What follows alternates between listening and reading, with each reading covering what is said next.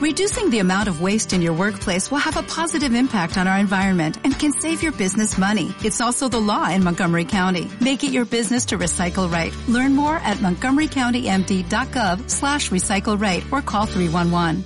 El final del verano llegó y tú partirás. Lo que pasa es que no es en verano, es el último viernes de un mes de abril que además ha sido lluvioso, como dice el refrán. Y es que no hay refrán que falle, que para eso está la cultura popular. Y como no hay mal que 100 años dure, nosotros paramos aquí. Paramos eso sí para coger fuerza, para subir de nivel. Cuatro temporadas que terminan un proyecto que se ha de morir para que nazca otro, más fuerte, más guapo, más alto y como digo de un nivel superior. Hoy termina nuestra andadura en esta casa. Agradecidos y emocionados. Desde ahora y hasta las 10, Carta de Ajuste, con Pablo Albuisek y Aitor Pilán.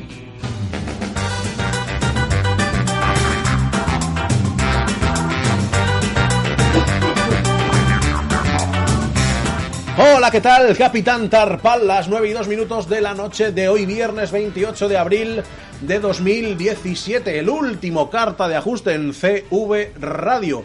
Tiempo ahora después para las despedidas. Ha sido un auténtico placer y un auténtico honor estar en esta casa. Pero como digo, luego habrá tiempo para las despedidas. Saludos de quien les habla, Hitor Pilán. Les hablaré hasta las 10 de la noche, salvo que un juez o el dueño de la radio venga a decirme que me calle.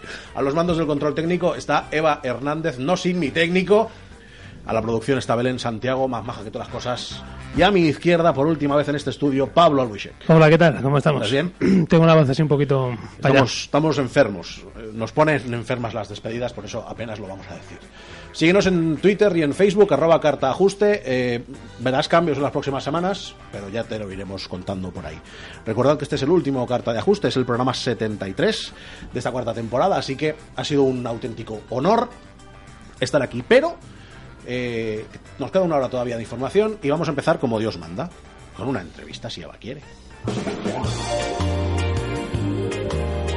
Ha querido, si es que de verdad lo tiene todo porque está casada ya, porque es que esto es un primor de muchacha. Tenemos a, a una gente fantástica que ha venido a vernos, además ha venido a vernos en, en Tropel. Han Se venido- nos ha llenado el estudio ahí en un momento. Y nos han traído regalos y todo. Yo ya les he dicho que flipando. me lo den en directo, que quiero hacer el unboxing online, o sea, on live. Eh, han venido a vernos cuatro personas que trabajan para Movistar, vienen desde la plaza del ayuntamiento, no vienen desde muy lejos. Eh, si no recuerdo mal los nombres, me vais a matar. Son Paco, Paco, Paco y, Fra- y Alfredo. ¿Estamos ahí? Correcto. Memoria, Lo ¿eh? he acertado. Memo- memoriones. Es que me, y me fallaba Paco, ¿eh? El de Alfredo lo tenía claro, pero el de Paco no, no lo tenía. Acércate un poquito más al micro. Eh, el motivo por qué hayan venido a vernos eh, esta gente de Movistar, guapos y aseados, las cosas, pondremos la foto para que los veáis. eh, es porque hace apenas unos meses, en la flagship de Movistar de la, la Plaza del Ayuntamiento, abrieron una gaming zone, una zona de videojuegos. Y evidentemente teníamos que cerrar a lo grande y era cuestión de hablar con ellos. Entonces aquí están para contarnos cosas. Entonces, lo primero, ¿por qué montáis una gaming zone en la tienda? A ver, No os un- no os peleéis un por Paco, contestar. Un Paco, que hable un Paco. la- el, el hecho de montar la Gaming Zone es por el, un poco el seguir la estrategia que, que ya de hace tiempo eh, la empresa ya tenía con el tema de los de, de- de los eSport, con el tema de los, de los gamers en general. Y eso se va trasladando. Como sabéis, en Madrid hay un- una flagship potente donde se, hacen- donde se han celebrado eh, encuentros de, de eSport y demás.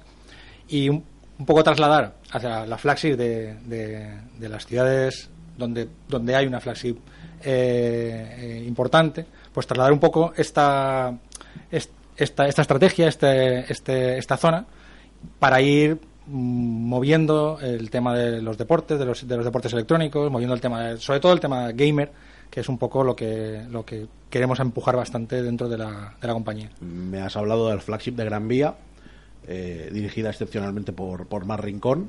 ¿Qué dependencia tenéis de esa flagship? Me- Bueno, pues más adelante se van a realizar torneos entre las flagships de España, en donde van a poder competir los aficionados y bueno, se generarán torneos a través de internet, de las cuentas de Twitter. Se va a llamar a los aficionados para que acudan y bueno, compitan entre las distintas flagships.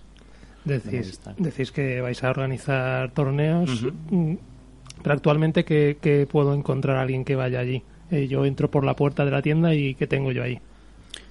No, ahora, ahora lo que hay, eh, como, como hemos dicho, es un es, es el nacimiento, ¿no? Estamos es, es, es, es un poco probar a ver cómo cómo cómo responde la gente, cómo va cómo va aceptando pues eh, una compañía como Telefonia que ha entrado que, que sí que bien sí que bien estamos patrocinando desde hace muchísimo tiempo la la plan party de la Dream Hub por ejemplo llevamos también varios años patrocinando pero meterse ya directamente pues como ya habéis oído en noticias todo el tema de eSport y demás pues eh, llevamos relativamente poco tiempo entonces es, es- este, trasladar esto que he dicho antes eh, a las a las flagship de, de las provincias como Valencia así importantes es un poco probar testear a ver cómo va respondiendo que es un poco lo que venía por la, la pregunta ¿no? cómo va respondiendo la gente a, a esto entonces lo que hay ahora montado es lo que lo que ya lo que si lo habéis visto una serie una serie de PCs y, y con un, con- para que la gente pueda libremente sin ningún tipo de, de, de- de tener que reservar nada hacer cola entrar jugar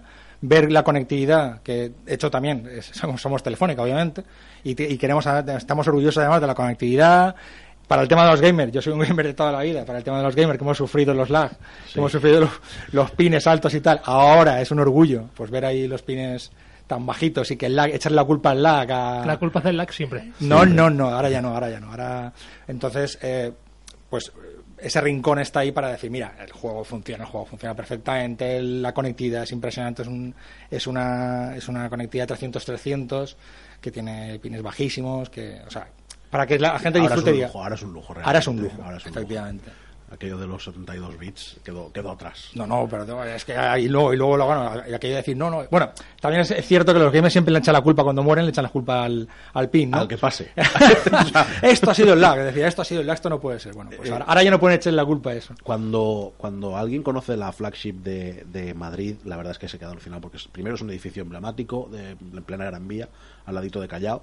Segundo, está muy bien conservado, con elementos arquitectónicos. Pero cuando lo conoce, ve una tienda eh, salvaje.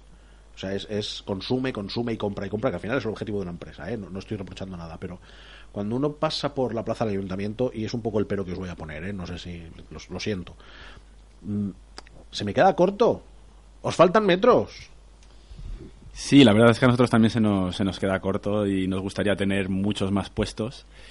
Pero a día de hoy, con el espacio que tenemos, la verdad es que ha sido un logro eh, tener esta, esta zona que empeza, esperemos a día de hoy, pues eh, son tres puestos lo que tenemos, pero crecer es complicado, pero, pero se va a intentar ya futuro, próximas tiendas que tengamos, ya estamos trabajando y queremos espacio para tener nuestra, nuestra zona de, de eSports. La realidad es que eh, tanto Madrid como Barcelona tienen flagships eh, muy potentes a nivel de metros cuadrados, pues son eh, monstruos. Nosotros tenemos aquí algo más modesto, pero somos la única, la única ciudad que aparte de Madrid y Barcelona tiene una, una gaming zone. Entonces para nosotros eso es un, es un hito importante y además eh, lo que comentaba un poco Paco, uno de nuestros Pacos, eh, el tema de, o sea, nosotros tenemos aquí tradición de apoyar el tema de los eSports, porque este año ha sido ya la apuesta importante, ¿no? Con todo el tema de Movistar Riders, el canal de eSports.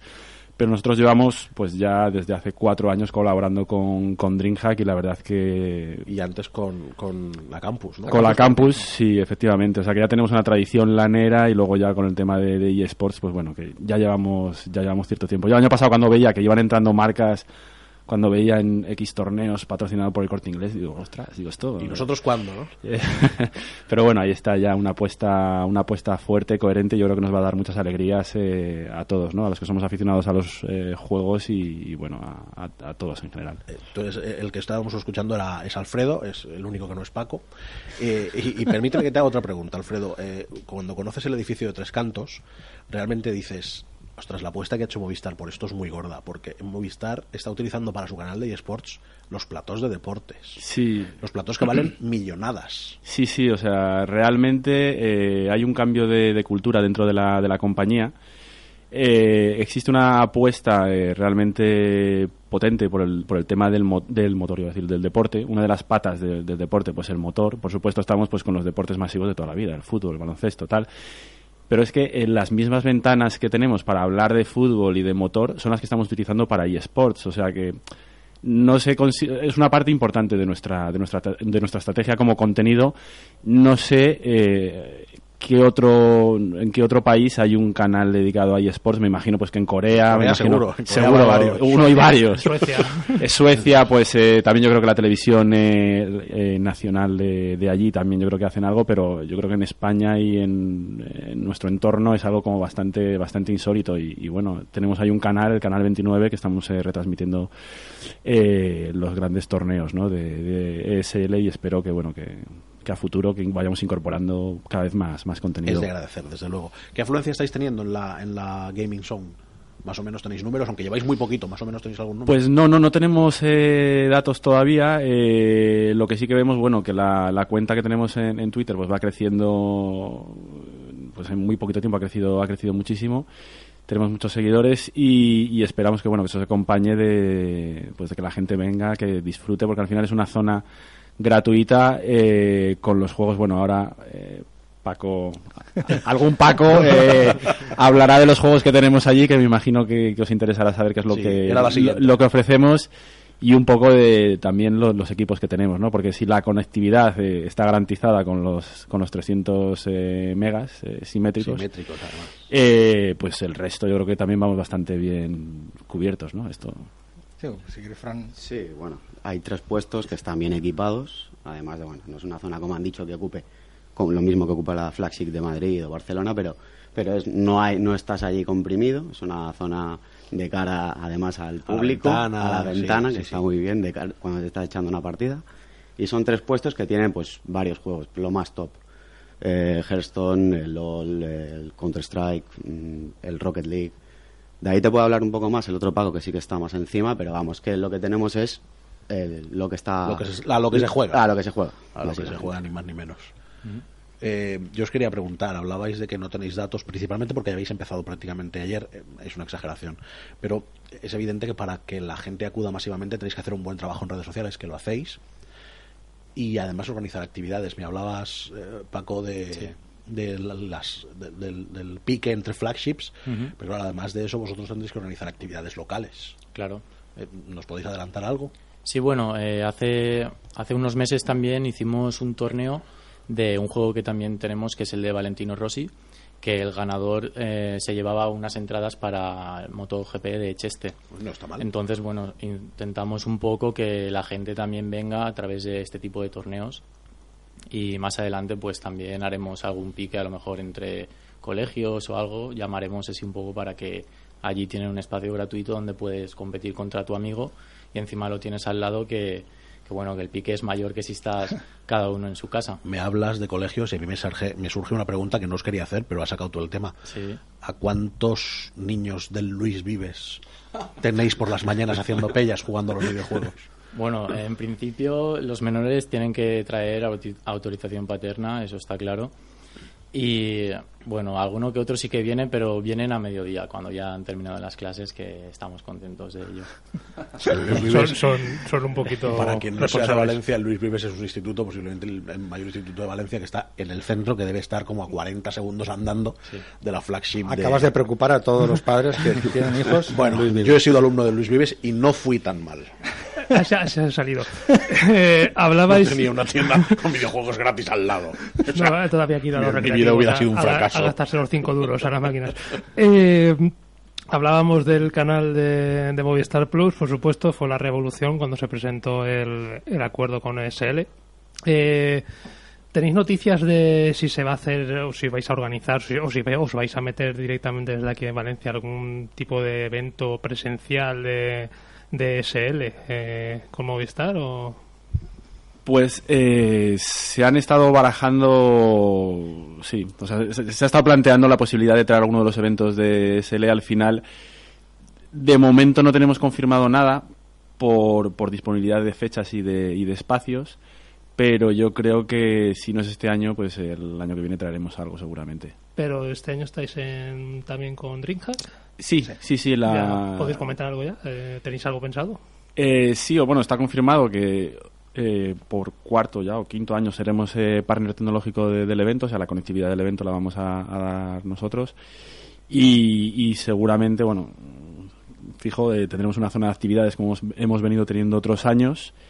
Y bueno, lo que pasa ya allí en la zona de actividades, estamos definiéndolo ahora si sale lo que queremos, eh, va a ser como bastante. ¿Qué voy a decir, ¿Va no? a ser Pero- gordo? ¿Va a ser gordo? Sí, yo creo que sí, que va a ser como bastante, bastante potente. No lo va a decir, porque- No solo, yo solo puedo decir que estamos intentando que no solo haya algo de, o sea, va, va a haber eSports en nuestra zona de actividades, pero algo bastante chulo de televisión, de Era series, lógico. nos gustaría que hubiera también.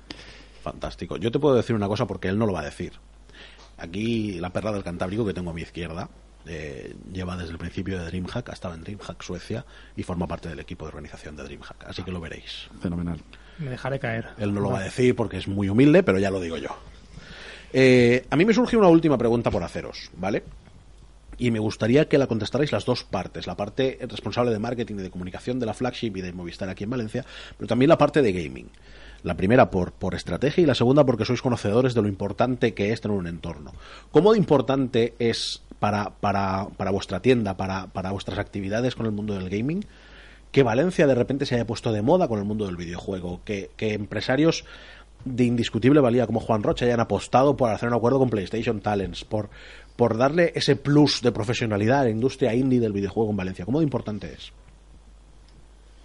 Eh, pues bueno, la verdad es que eh, yo llevo poco, bueno, relativamente poco tiempo aquí en, en Valencia, llevo cinco años y, y la verdad es que siempre me ha sorprendido mucho, o sea, como que había una tradición, ¿no? Del tema de, del tema de los juegos. Eh, no sé, bueno, eh, comentábamos antes, por supuesto, eh, con la campus, el tema de DreamHack, la academia que había de StarCraft, eh, si mal, si mal no Sí, recuerdo. Y Star, sí. Y Star. Sí, y luego empresas, lo que comentabas, ¿no? Empresas que se dedicaban a- al desarrollo de videojuegos eh, superpunteros. Entonces, yo, o sea, esto es una maravilla. O sea, realmente, eh, o sea, hay como algo aquí que florece, ¿no? El tema del videojuego, ahora con el tema de PlayStation, creo que eso Sí, han llegado a un acuerdo lanzadera y PlayStation. entonces, bueno, de alguna manera nosotros lo que intentamos eh, aportar, aunque hay una estrategia a nivel eh, nacional que apuesta por, fuerte por, por este tema, nosotros a nivel, a nivel local lo que intentamos es pues que nuestra tienda y que todo lo que hagamos sea un reflejo ¿no? de esa estrategia o, o hacer el- la ejecución local ¿no? de esa estrategia.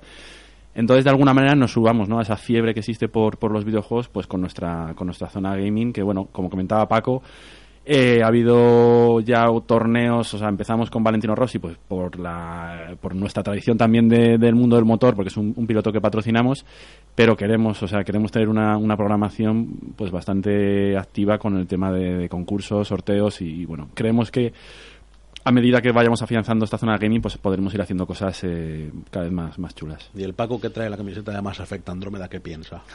Hombre, a ver, yo para mí es este, esto para mí es, es- es- yo, yo soy de los juegos de, de que empecé con el Pong, aquel de Yo te lo iba a decir, tú tienes cara de haber jugado al Skid. yo, ay, yo bueno, el Skyrim mucho, ¿vale? Pero antes del Skyrim, pues con, imagínate con el Spectrum, con entonces a mí esto la verdad es que me emociona muchísimo. Eh, De, hecho, eh, dentro de la dentro de la compañía ya llevamos muchísimos años intentando también evangelizar, pues mucha gente en el tema de los juegos. Fran y yo tenemos un canal, Sí, un canal, un canal en una red social interna. una ah, red- interna. Sí, vale, iba, a sí, decir, no, iba a decir, hagamos publicidad. no, con el Jammer, ¿sabes? El Jammer este que hay, Sí. esta red social que hay en, en Office y tal, pues eh, hemos, le, le estamos ahí exprimiendo bastante para que, para que dentro de la casa también eh, bueno, la gente joven que está entrando obviamente ya viene con, con- con la, la chaqueta de, de gamer puesta prácticamente. Pero, pero mucha gente, y ya ves que no, es- no va por edades, porque hay mucha gente que viene de aquello y se vuelve a enganchar y entonces a mí esto me, me- yo, a mí me apasiona. Que en Valencia haya, en los programas vuestros eh, salía el- aquel el compañero que, que creo que era Paloma. Sí, Paloma Studios, sí, Paloma lo- lo Studios, que venía de Los Ángeles, pasada. que venía aquí. Eh, Diez años trabajando para compañías salvajes, ¿eh? A mí eso, yo, a mí eso es que me alucina, porque es que, es que me emociona. En, una, en una conferencia que también estuvo Arturo Castelló de, de, donde se juntaban también desarrolladores y tal, había gente que venía de Barcelona aquí porque estaba más a gusto desarrollando juegos aquí y tal. Para mí eso es un, eso para mí es un sueño. Es decir, yo como gamer que soy, pero además de la- hasta la médula, a mí eso, en general, que en España los, los, juegos estén desarrollando y vaya a esta velocidad, que la compañía de trabajo esté también poniendo un poquito de pushing ahí para que esto funcione y en, y en concreto que en Valencia haya esta fiebre, esto para mí es, Pues es increíble. Es difícil fracasar. Cuando hay, cuando hay textura empresarial y, encima se vive tan bien como se vive en Valencia, de aquí solo pueden salir cosas buenas. y eso esperamos. Es inevitable.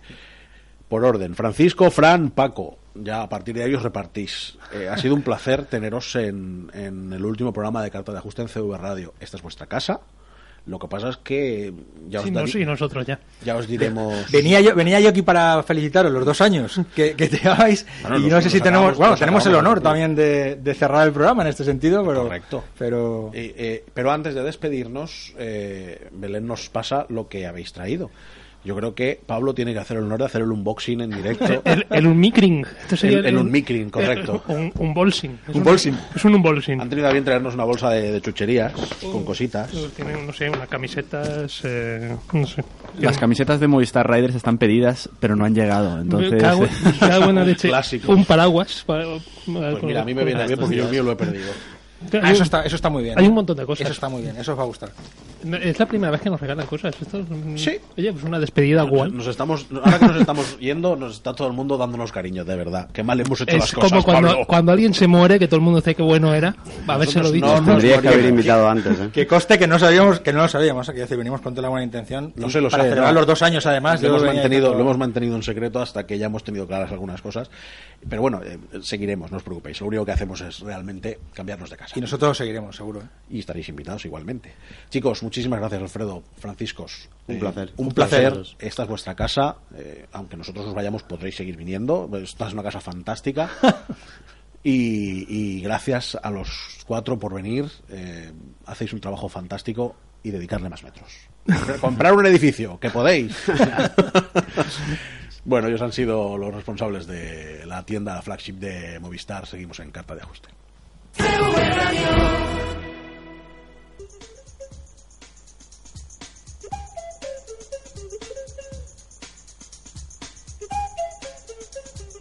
Eh, seguimos en carta de ajuste, 21 a 24, no sé sumar, pero bueno, son las 9 y 25 y creo que es la primera vez en mi vida que estamos cumpliendo con el horario de escaleta. Sí, sí, desde luego. Eh, Hola, ah, ah, ¿Lo tenías apagado? Sí, es que ya no me quiere. Que va, no te vayas todavía, no te vayas, por favor, ¿eh? Eh, las nueve y media, nos vamos a ir a las nueve y media, faltan seis minutos. Nos vamos a ir a Madrid. Vamos a empalmar entrevista con entrevista. Hoy tenemos dos. Correcto, dos por el precio de una. Eh, estamos hablando con Movistar, que es una gente que nos quiere y nos aprecia, y nosotros a ellos. Y ahora vamos a hablar con otra de la gente que nos quiere y nos aprecia, que es la empresa de tiendas de videojuegos más solvente de este país, que es Tiendas Game. Y es que Tiendas Game ha decidido que monta su propia liga. Sí, no tenemos, eh, tenemos ya unas cuantas. Y mm, Game llega con eh, Game Stadium para darnos más contenido. Correcto, más contenido, mm, mm, más equipos, más rivalidad, más partidos, con lo cual más gaming. Para ello vamos a, a hablar con la persona eh, evidentemente responsable, que es eh, Miguel Ángel. Miguel Ángel, muy buenas. Miguel Ángel Ordóñez. Hola, buenas ¿Qué- tardes. qué tal? ¿Todo bien? Sí, muy bien, muy bien. Me alegra. Perdona que te llamemos a estas horas, pero es que es el horario que tenemos. No, tranquilo, tranquilo, normal. Perfecto. Eh, bueno, eh, evidentemente es una locura, pero otra liga más en este país. Bueno, al final no es otra liga más, sino el año pasado ya tuvimos un- una liga porque adquirimos una, una compañía de, de eSport y aunque estaba bajo otra denominación, sí que el año pasado pues nos sirvió un poco para, para entrar dentro de los eSport, poner a punto lo que pensamos que va a ser una, una de las ligas de referencia, que va a ser la, la Game Stadium. Incluís cuatro juegos que son Call of Duty, Counter Strike. eh, tres, perdón, sí, exacto. Sí, tres serían, He contado sí. mal, no, no, sí, lo- sí, es culpa mía que estoy medio acatarrado y estoy que no me entero de las cosas. Eh, Ca- Call of Duty, Counter Strike y Overwatch, ¿vale? Sí, y además eh, hacéis eh, hacéis competición de todos contra todos y luego hacéis una especie de Final Four. Eh, eh, cuéntanos un poco cómo se va a desarrollar. Sí, el formato de, de liga es el tradicional, es decir, la ventaja que nos da los videojuegos al ser un soporte digital, pues eh, no hace falta el desplazamiento físico de los jugadores, eh, aunque sí que es muy interesante porque cuando se produce un, evento presencial, pues es cuando los fans tienen la, oportunidad de estar en contacto con, con, sus, sus ídolos y sus figuras de referencia en cada uno de los juegos.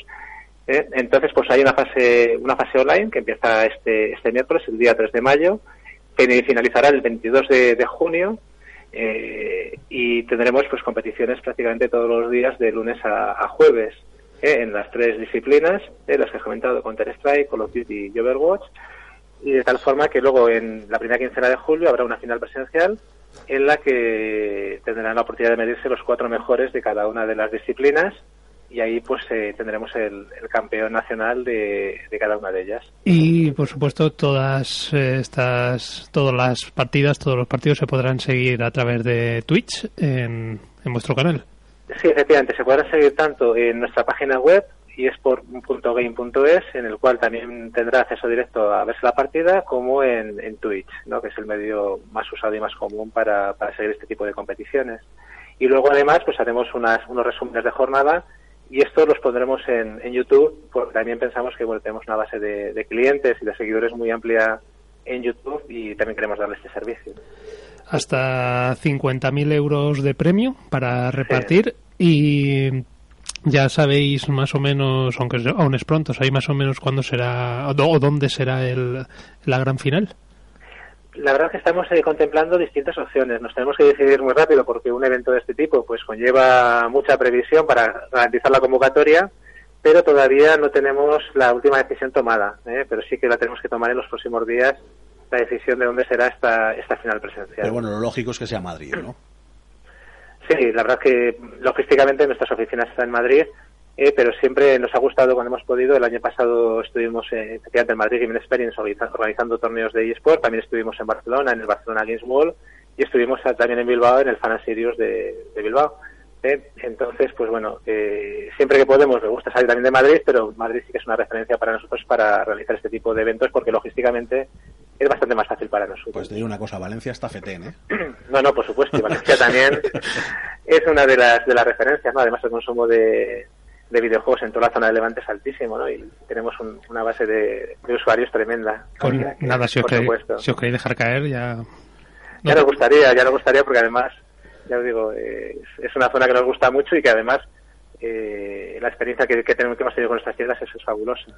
Cuando, cuando uno decide montar una experiencia así, algo que además eh, imagino que, que aúna los esfuerzos de departamento de organización, departamento financiero, departamento de marketing, imagino que, que estáis trabajando mucho desde Tiendas Game para montar algo así, montarlo con la, con la previsión, con la profesionalidad, con el equipo de casters que tenéis, que cast- son casters más que solventes.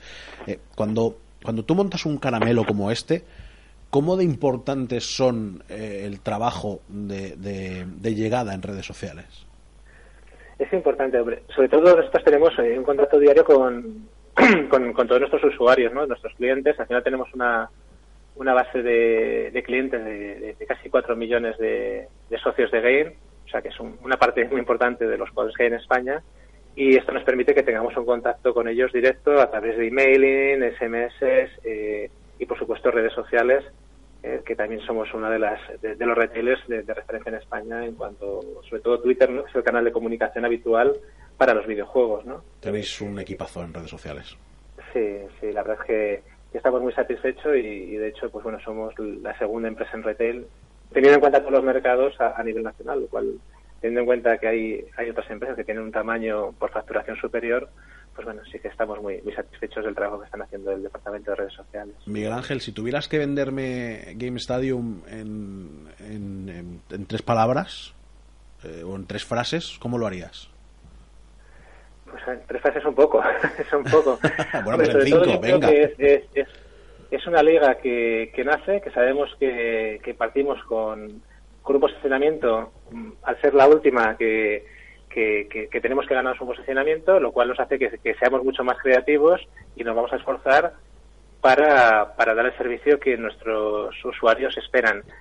Además, Game no puede hacer las cosas mal. Es decir, si nosotros nos metemos en esto es para que la experiencia sea muy positiva y desde luego estamos haciendo todo lo posible para que sea, sea así.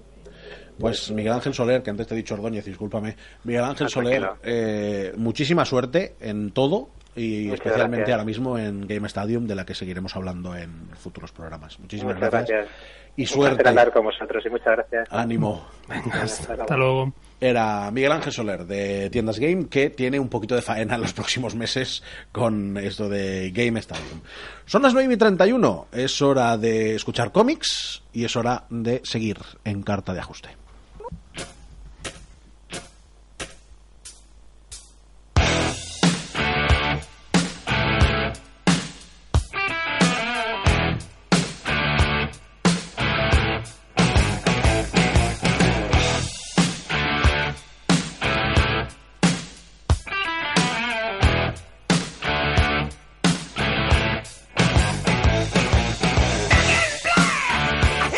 Escuchamos el barranco barranco de los australianos de ACDC porque viene con el 7 a la espalda desde Missouri.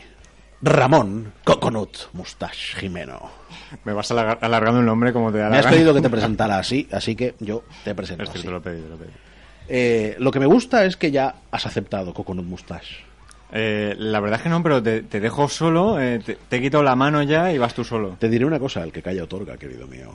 Eh, yo ya tengo mi propio nombre artístico, ya te lo dije, pero tú a la tuya. Es Coconut Mustache, se ponga como se ponga su madre. Nada, etiquetemos con un mustache. Eh, Ramón Jimeno es el hombre que nos ha acompañado desde hace prácticamente un año para hablarnos de cómics. Ya hace un año. Ya hace un año. Buah. ¿Cómo pasa el tiempo, eh? Se me ha pasado rápido. Parece que fue la primera vez que te llamó bigotitos. ¿Cómo hemos cambiado? Bigotitos. Mucho mejor Coconut Mustache. Creo que no te volveré a llamar como te llamaba antes. Fu- fueron años de ideas. fueron años de Sí, lo estuve pensando mucho tiempo. Es el hombre que nos ha acompañado, como digo, este último año, hablándonos de cómics, eh, fortaleciendo eh, esa sección, evidentemente, en el programa y haciéndonos la vida un poco más fácil, porque, aunque a mí me gustan mucho los cómics, la verdad es que no entendemos un carajo ni Pablo ni yo. No, Lo ha dicho bien, ¿no? yo menos aún. Eh, así que, primero agradecerte, Ramón, tu apuesta personal por venir casi, casi todos los viernes. Eh, tú, tú tienes una vida de fucker, entonces entiendo. Siempre, siempre. Mi vida es... Eh, que- Iba a decir una barbaridad, pero me entiendo, callo. entiendo que haya viernes que tengas que focar y que no vengas. Pero los viernes que no focas, pues te acercas a vernos. Te lo agradecemos. Y te agradecemos encarecidamente que nos cuentes eh, cosas muy interesantes. Y en esta ocasión nos vas a contar cosas, voy a decirlo bien, de Osamu Tezuka. Sí, eh, que- quería acabar, eh, por así decirlo, con un, un autor que ha marcado un antes y después en la, en la escena, en este caso del cómic japonés, que es algo que no, no tocamos habitualmente. Y eso es Osamu Tezuka. Osamu Tezuka. El de Astro Boy. El de Astro Boy, correcto. Astro Boy, que es que esta vez me he tenido que traer el, el compendio de 200 páginas. Que Hoy, hoy no- has venido con apuntes. Hacía tiempo que no venías con apuntes, ¿eh? Está la de- cosa. desde el programa especial que du- duró 200 páginas, pues eh, Astro Boy, que como curiosidad era eh, Tetsuwan Atom en japonés. ¿Me, me- me dejáis un segundo? Vaya Adelante. mentira de programa especial que hicimos, ¿eh? Puedes, se puede seguir. Ya, ya te has quedado ancho. Sí. Eh, continuando con el señor Osamu, en primer lugar eh, agrade- agradecer a, a mi colega Malco eh, por toda la información prestada, porque sin un experto como el Osamu no, no hubiera podido mm, desentrañar mm, todo este volumen de información y curiosidades. Es luego- considerado el, el padre del manga, ¿no? Moderno, por lo menos. Correcto. Moderno. Bueno, ahora trataré de la forma más rápida que pueda, pero antes, evidentemente, devolver las gracias por haber, por haber contado conmigo, con, con un, con un mostacho como el mío, para todos estos viernes. Y que es un placer hablar de, de cómics y de todas las cosas frikis que pasan por mi Que cabeza. si, si hubiésemos tenido que ser nosotros, ya sabes que no, no habríamos dado. A los cómics, tío. No, no, vamos, ni de coña. Quiero decir, yo soy un consumidor de frikis mm, esporádico, lo he sido mucho más en mi infancia que ahora, esporádico, y además soy, quiero decir, consumidor de Batman. Que no, no, pero desde el principio que estuve aquí yo, yo he notado que, que ya, ya empieza a surgir el debate. Empieza- sobre todo con el manga ya Pablo em- empieza a rebatirme Sí, sí, las con, cosas. con Pablo, es que Pablo, manga y fanzine, quiero decir, es como ternasco conmigo. Pues ya está, eh, con Batman tuve mis pros y contras y con, man- eh, con Mazancina también. Bueno, el señor Osamu, eh, Osamu. Eh, nos encontramos eh, con un señor que nació en 1928. Eh, esto nos sitúa eh, un espectro que cuando llegó su adolescencia, madurez, eh, nos encontramos Mundial. con la Segunda Guerra Mundial, correcto. Que Cosa- no debió ser una época fácil en Japón, ¿eh? no era una cosa fácil, de hecho eh, se marcó muchísimo en sus obras. Sus obras están caracterizadas eh, por temas como eh, corrupción, entre comillas, corrupción eh, interior del hombre, eh, amor por la naturaleza, algo que no evidentemente no primaba durante la guerra, y eh, evidentemente el- el- lo cíclico que es el ser humano en cuanto a cometer errores. En este caso, mm, de nuevo, la guerra y problemas de ese tipo. Perdóname que haga un, un inciso chiquitito. No sé si habéis visto la última de Martin Scorsese, la de Silencio. Lo digo porque ir a verla. eh, es una película que a los que os gusta Japón, es verdad que habla del Japón de 1600, Lo ¿vale? es ambigua, creo. ¿no? pero, pero deberíais verla. O sea, es o sea, fantástico retrato del Japón del siglo XVII. Me quedo con la copla. Eh, continuando, eh, yéndonos al, ja- a- al señor Japón también, estamos hablando de que este... Señor este- Japón. Correcto, yo le pongo todo señor delante. Llevo un mostacho, puedo, hacer- puedo ponerle señor a lo que me, a lo que me dé la gana. Eh, nos encontramos con una familia que vive en Takarazuka. ¿Y por qué digo el nombre del pueblo? Porque está caracterizado por, por una gran tradición en teatro, lo cual eh, influyó también muchísimo en este hombre a la hora de, eh, de las representaciones narrativas, todo este tipo de, de cosas. Luego también era un gran apasionado de, de toda la etapa hollywoodiense que se daba por aquel entonces. Pero en aquella época, del Peplum y demás. Correcto, pero eh, hubo ciertos cortes, cierta demonización de, como me han dicho, cierta demonización de, de los personajes como Disney, por ejemplo, también de, de todo ese espectro eh, de habla americana, de habla inglesa, debido precisamente a la guerra. Todos esos cortes le repercutieron y esto se manifiesta también en su obra porque le jodía a nivel cultural no poder nutrirse. Correcto. También, eh, también de decir que, que este señor Tezuka iba para médico. Afortunadamente no hizo médico. Iba para, eh, iba para médico. De hecho, se puede ver en, en su obra Blackjack, la cual está caracterizada por, por temas mm, cercanos, entre comillas, a la medicina. Pero no, no, por suerte no fue para médico. Eh, sí que es verdad que he sabido que eh, su familia le apoyó con esta pasión del dibujo y por ello pudo sacarlo adelante. Sí, porque en aquella época si los papás no te apoyaban, quiero decir, si los papás te decían a estudiar medicina, tú estudiabas Correcto. medicina. Y en Japón ya ni te cuento. No, claro, o sea, el servilismo en aquella época era como lo que usted hablando, quiera, papá. Hablando de un papá médico, imaginaros. Madre la- de Dios. eh, Qué modernidad. Era, estamos hablando de una, supongo que sería una familia adinerada, por así decirlo. Sí, sí, y bastante moderna, ¿eh? Y, casi, casi no afectada por la guerra. Mm, debe ser. Aún así hay que decir que durante toda, toda la vida de, de Osamu puede parecer que, bueno, voy a decir Tezuka porque en japonés se emplea más el segundo. Eh, Tezuka-sane se dedicó, eh, perdón, rayada mental, tuvo eh, capítulos de, de carencia económica a pesar de toda, la, toda esta obra que hizo. ¿Por qué? Porque, como, como os voy a dar diferentes datos ahora, eh, apostaba mucho por, por su propia producción, por apostar, que fue lo que realmente hace que ahora tengamos el, género manga que tenemos ahora. Es decir, eh, pequeños apadrinamientos que hizo, eh, creó en una de sus últimas etapas la revista Com, en la cual él mismo apadrinó a jóvenes, a jóvenes dibujantes de manga, evidentemente, eh, los cuales podían hacer su propia producción y aunarla en esta, en esta revista, que sería, no, no llegaría a ser el mismo espectro, pero sería la, como la Shonen Jam, que, que es el nombre que más puede sonar, sobre todo a ti, Pablo. Me has hecho, me has, has- has sentido. Ha sentido alguien me ha-. Sí, es la- superútil, la debe verdad. ser la, la, si no la más conocida de las más conocidas Por- por revistas decirlo de, de manga en Japón. vamos. Pues fue de alguna, de alguna forma fue ese el nacimiento. Una pregunta, eh, desde, mi, desde mi ignorancia total en el mundo del manga, ¿eh? O sea, de hecho yo lo único que sé de manga es hentai. Eh, ¿Cómo no? No es que no me extraña nada. eh, Y Dragon Ball. y Dragon Ball. Gracias, gra- gracias Pablo. Eh, ¿Por qué se lee de atrás adelante? ¿Tuvo algo que ver este hombre? ¿Por qué se, le- se lee de atrás adelante? Pues básicamente porque la, la escritura, ellos siempre la han concebido, eh, dime si me equivoco, eh, Mm, diré que no tengo ni idea. Sé que, sé que mucho es más, así humilde, mucho que- más humilde que tú. ¿Has visto? y que, y que se- eso se ha transportado a, a- a Occidente. Mm, En España, los mangas actuales, correcto. el formato de lectura también es de, del final hacia el principio.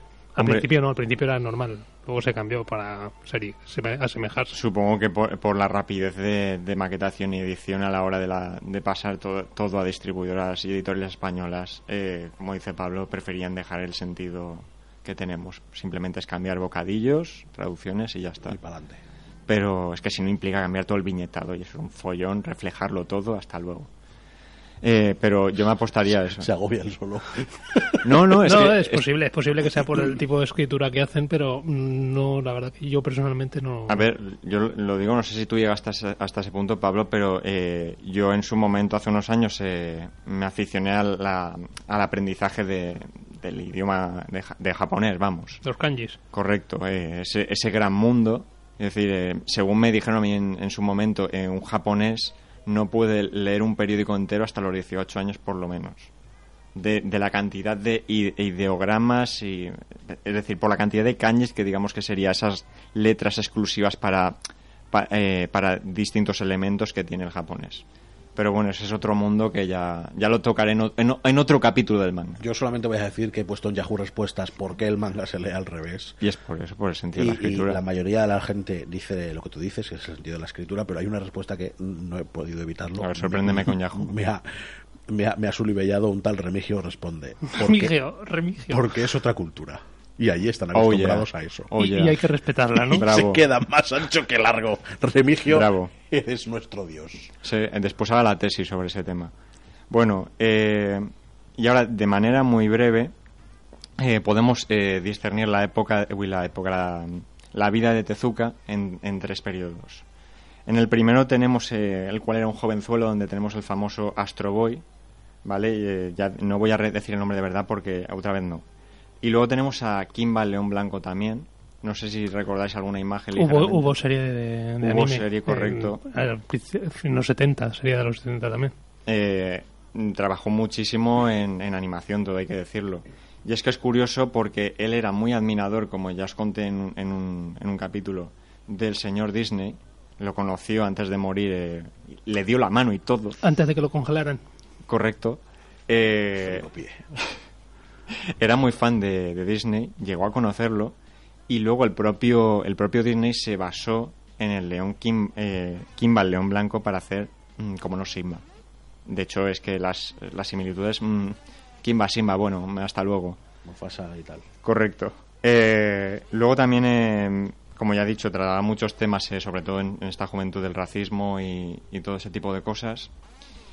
Y eh, pasó también por- en su segunda etapa por una, por una residencia de estudiantes en el cual conoció a los creadores de Doraemon y la creadora de Zelda, que era la única chica en toda la residencia. Todo hay que decirlo. Una valiente.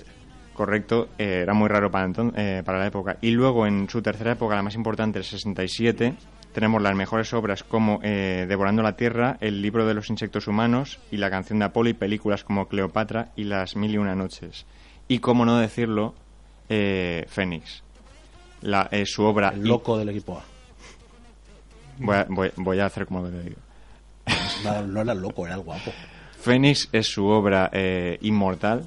La empezó en el 67 y decidió mantenerla inmortal hasta el día de su muerte. De hecho, cuando murió se quedó inacabada. Murió joven a los 60 y eh, después de su muerte, como curiosidad, porque podía estar hablando 200 programas de este bueno, señor. pero se nos acaba el tiempo también, ¿eh? Correcto. Eh, en su último aliento dijo, por favor, dejarme seguir trabajando. Le quedaban tres obras que tenía en marcha. Por favor, dejadme seguir trabajando. Si no fuera japonés, no lo hubiera dicho jamás en la vida. No, si fuera español seguramente no. Había dicho, venga, déjame ya que... Ya Quedan me- tres, como si quedan siete. Ya, ya me lo tra- Así ya, me- correcto. ya te bajo yo bastante. Pues Ramón, nada, este quédate, hombre... quedan 15 minutos si quieres. Esta es tu casa. Gracias. A vosotros por, por cada segundo, maldita sea. ¿Y eso? Eso es cuando salgo yo del tubo. Eh, que, me, que- que me parece muy bien, ¿eh? pero que vaya, que no es. Ramón, que gracias. Que, como sabes, tienes plaza en el barco.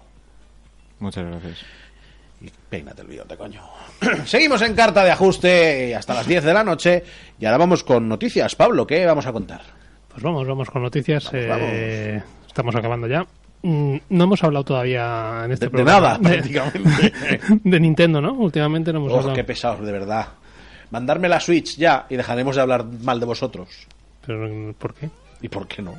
¿Y si cuela? Nada, venga, vamos a hablar, vamos a acabar hoy el programa, bueno, acabar el programa, no, vamos a, a terminar de hablar de Nintendo. Hablábamos la semana pasada que se confirmaba que ya no iba a haber más Nintendo Minis. Porque en teoría había un rumor de que ponían en marcha la... Están con la Super Nintendo, se supone. Bueno, pues eh, efectivamente ya se han retirado las, bueno, se han retirado no, las que estaban, las que podían quedar a la venta, las tres. las tres que, que al, al precio normal ya, ya, ya, no se- ya no se ven, se acabó. Así que el ¿Has hecho, ¿Has hecho el ejercicio de mirar a cuánto van en la reventa? un 200 y pico, una cosa Qué así. barbaridad. Bueno, no pues- entenderé nunca eso de Nintendo. ¿eh? Pasarán No. mil años y no lo entiendo. Bueno, ya hablamos del tema. Bien, pues eh, en lo mismo que una semana Nintendo dice que ya que retira la consola, eh, te anuncia una nueva. Sí, es muy de Nintendo eso. Así, ¿no? Corriendo. Pues nada, eh, antes de ayer creo que fue, eh, se anunció la New Nintendo 2DS XL. Al final van a necesitar tres, Una caja nueva para ponerle el nombre. dos cajas solo para poner el nombre. Pues sí, eh, Aparecerá en junio y por a un precio de 149 euros y es la evolución de la 2DS, que es esta consola que parece un sándwich, además tiene forma, parece un pan de sándwich. Así. Pues bueno, pues ahora va a ser eh, la, la 2DS, es decir, sin, sin la pantallita en 3D, de estas sin gafas, pero mm, que se puede doblar, se puede cerrar como, como la 3DS, pero en 2DS. O sea, va a ser lo mismo, pero, Pero en 2D. sin el 2D, o sea, sin el 3D. Te digo una cosa, ya han vendido una. No, una, no, venderán unos, unos cuantos miles. Eh, la- sus características, pues eh, técnicamente será igual que la New 3DS XL. La única diferencia, pues será eso, la que la pantalla superior, a pesar de ser del mismo tamaño y todo, pues eh, no tendrá el efecto en 3D. Con lo cual, pues oye, la verdad que el efecto es un 3D que marea un poquito. Sí. Marea un poquito para ser sin gafas. mm, Hay que buscar, hay que tenerla muy, muy bien centrada para que ver el efecto y a veces conviene apagarlo, con lo cual si lo desconectas, pues te compras la 2DS que te va a salir más barata. Y por lo demás es igual, le digo el mismo tamaño de pantalla, el lector de chips, eh, de chips NFC para las figuritas de los amigos y tal, y eh, menos peso con respecto a la 3DS. Y por lo demás, pues ya te digo, prácticamente lo mismo. En teoría correrá más rápido o exactamente igual que si desconectas el efecto del 3D. Sí, bueno, no sé. En principio sí, o sea, ya te digo, las características son las mismas. Y por otro lado, pues eh, Nintendo ha anunciado las primeras eh, cifras de ventas de la Switch, que no les ha ido nada mal. Nada mal, la consola híbrida ha colocado 274, no 274, sino 2,74 millones de unidades y The Legend of Zelda Breath of Wild 2,76 millones de veces para Nintendo Se, Switch. se han vendido 200.000 celdas más que consolas. Sí, porque también vale para la Nintendo No, no, no, la versión de, de Switch. de Switch. ¿Me lo explicas?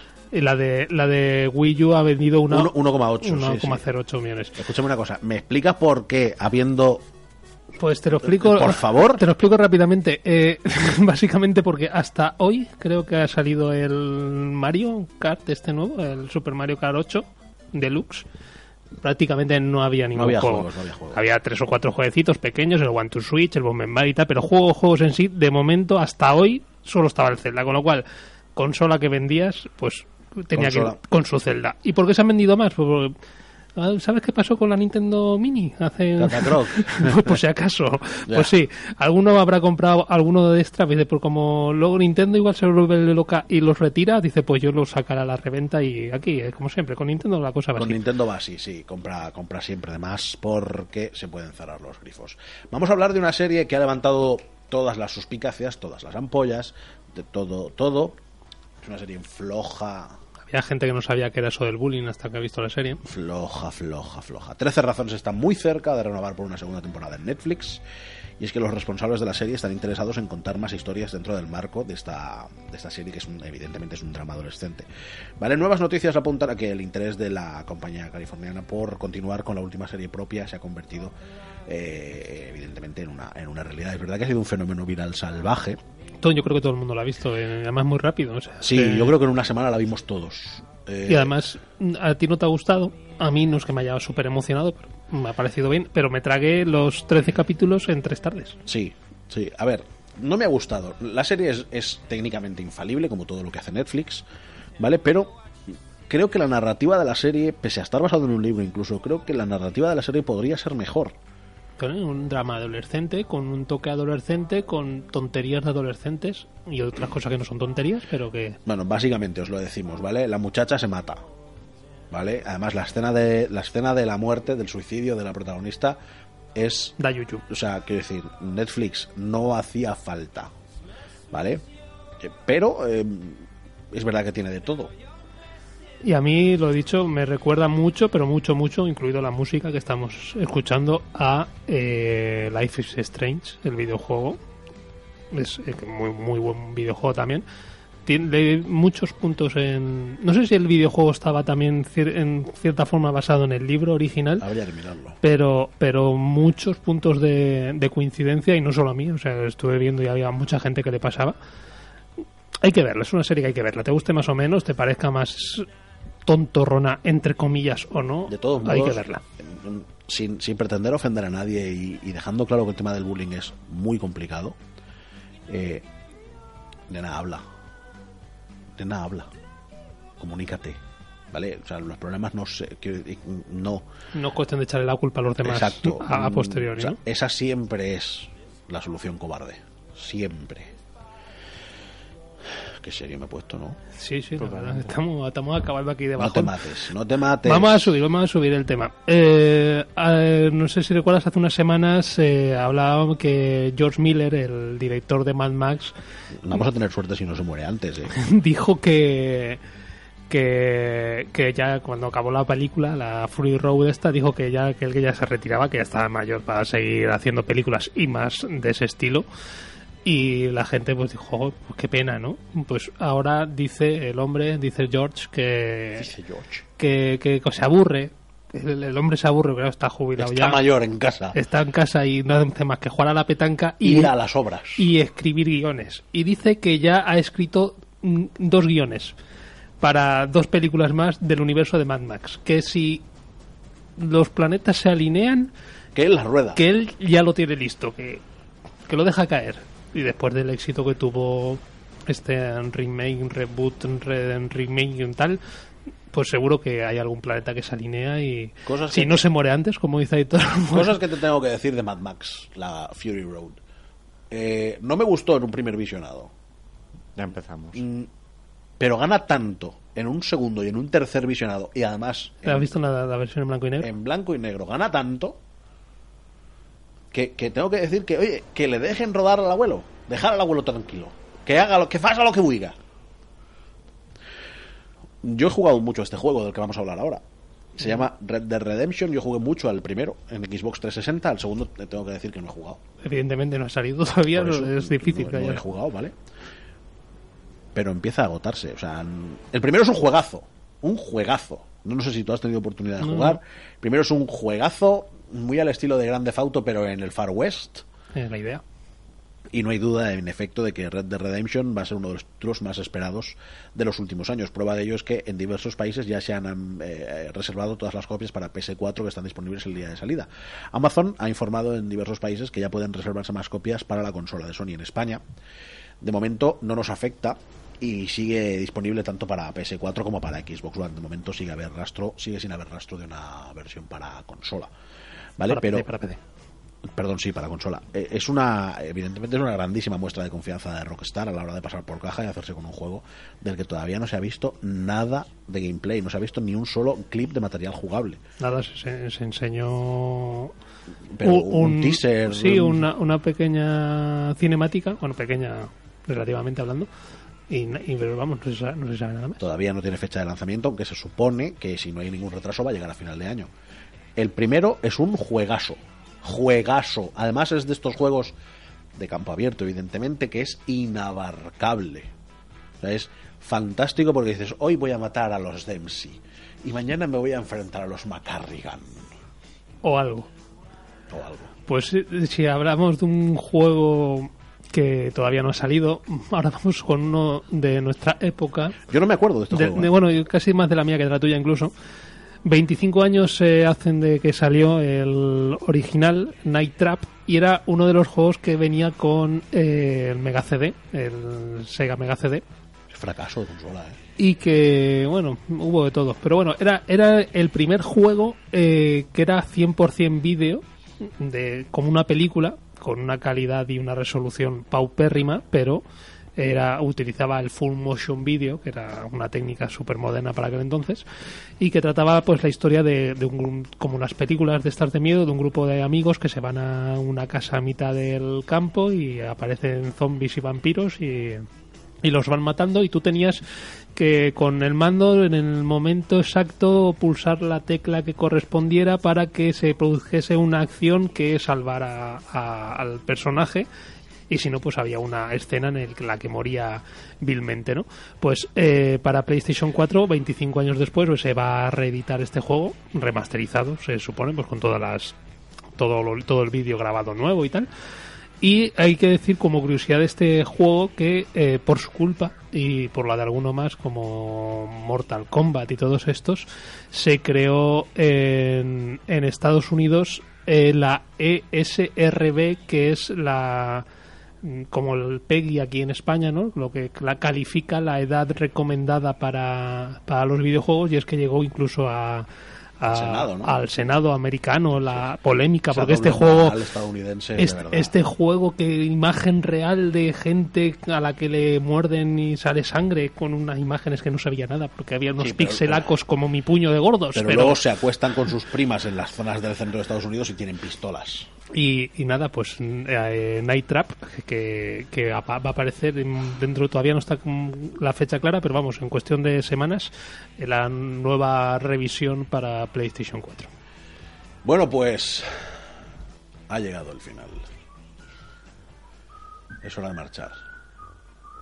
No nos queremos poner tristes. No lo vamos a hacer. Por orden, Ramón Jimeno, gracias por quedarte y por apostar. Gracias. Un placer. Siempre. A Belén Santiago, que es nuestra productora desde hace un par de meses, eh, agradecerle todo lo que nos está enseñando pese a su cortísima edad. Nos está poniendo en orden y Firmes. nos está ayudando mucho Nos está poniendo firmes. a hacer un producto mejor, que es lo que queremos. Eh, vamos a contar con ella en la siguiente etapa porque es insustituible. A los mandos del control técnico y publicitario hemos tenido el 90% de los programas a Eva Hernández, que está muy buena para la edad que tiene, pero es que ya está casada.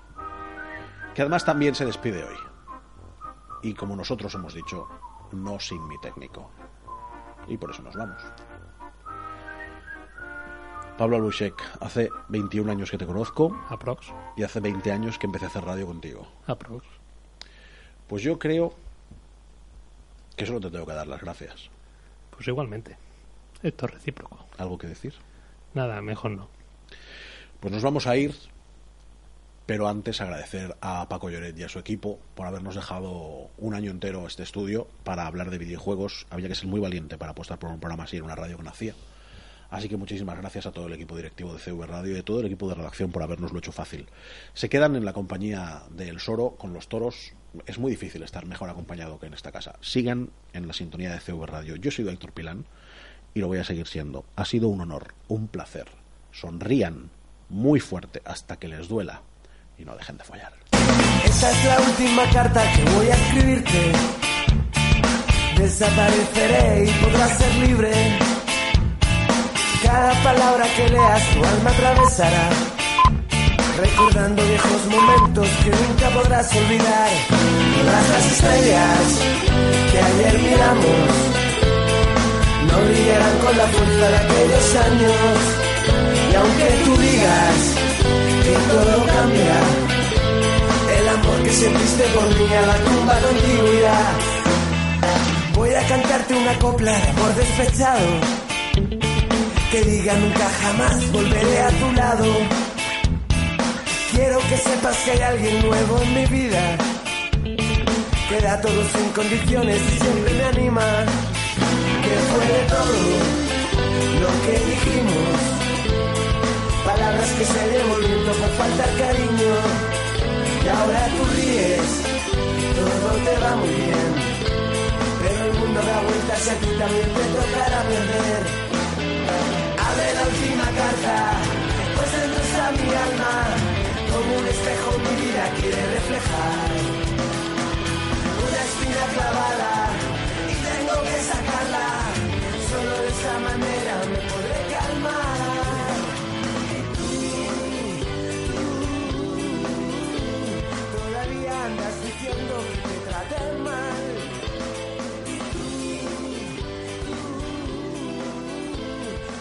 Quejándote de mi falta de sinceridad.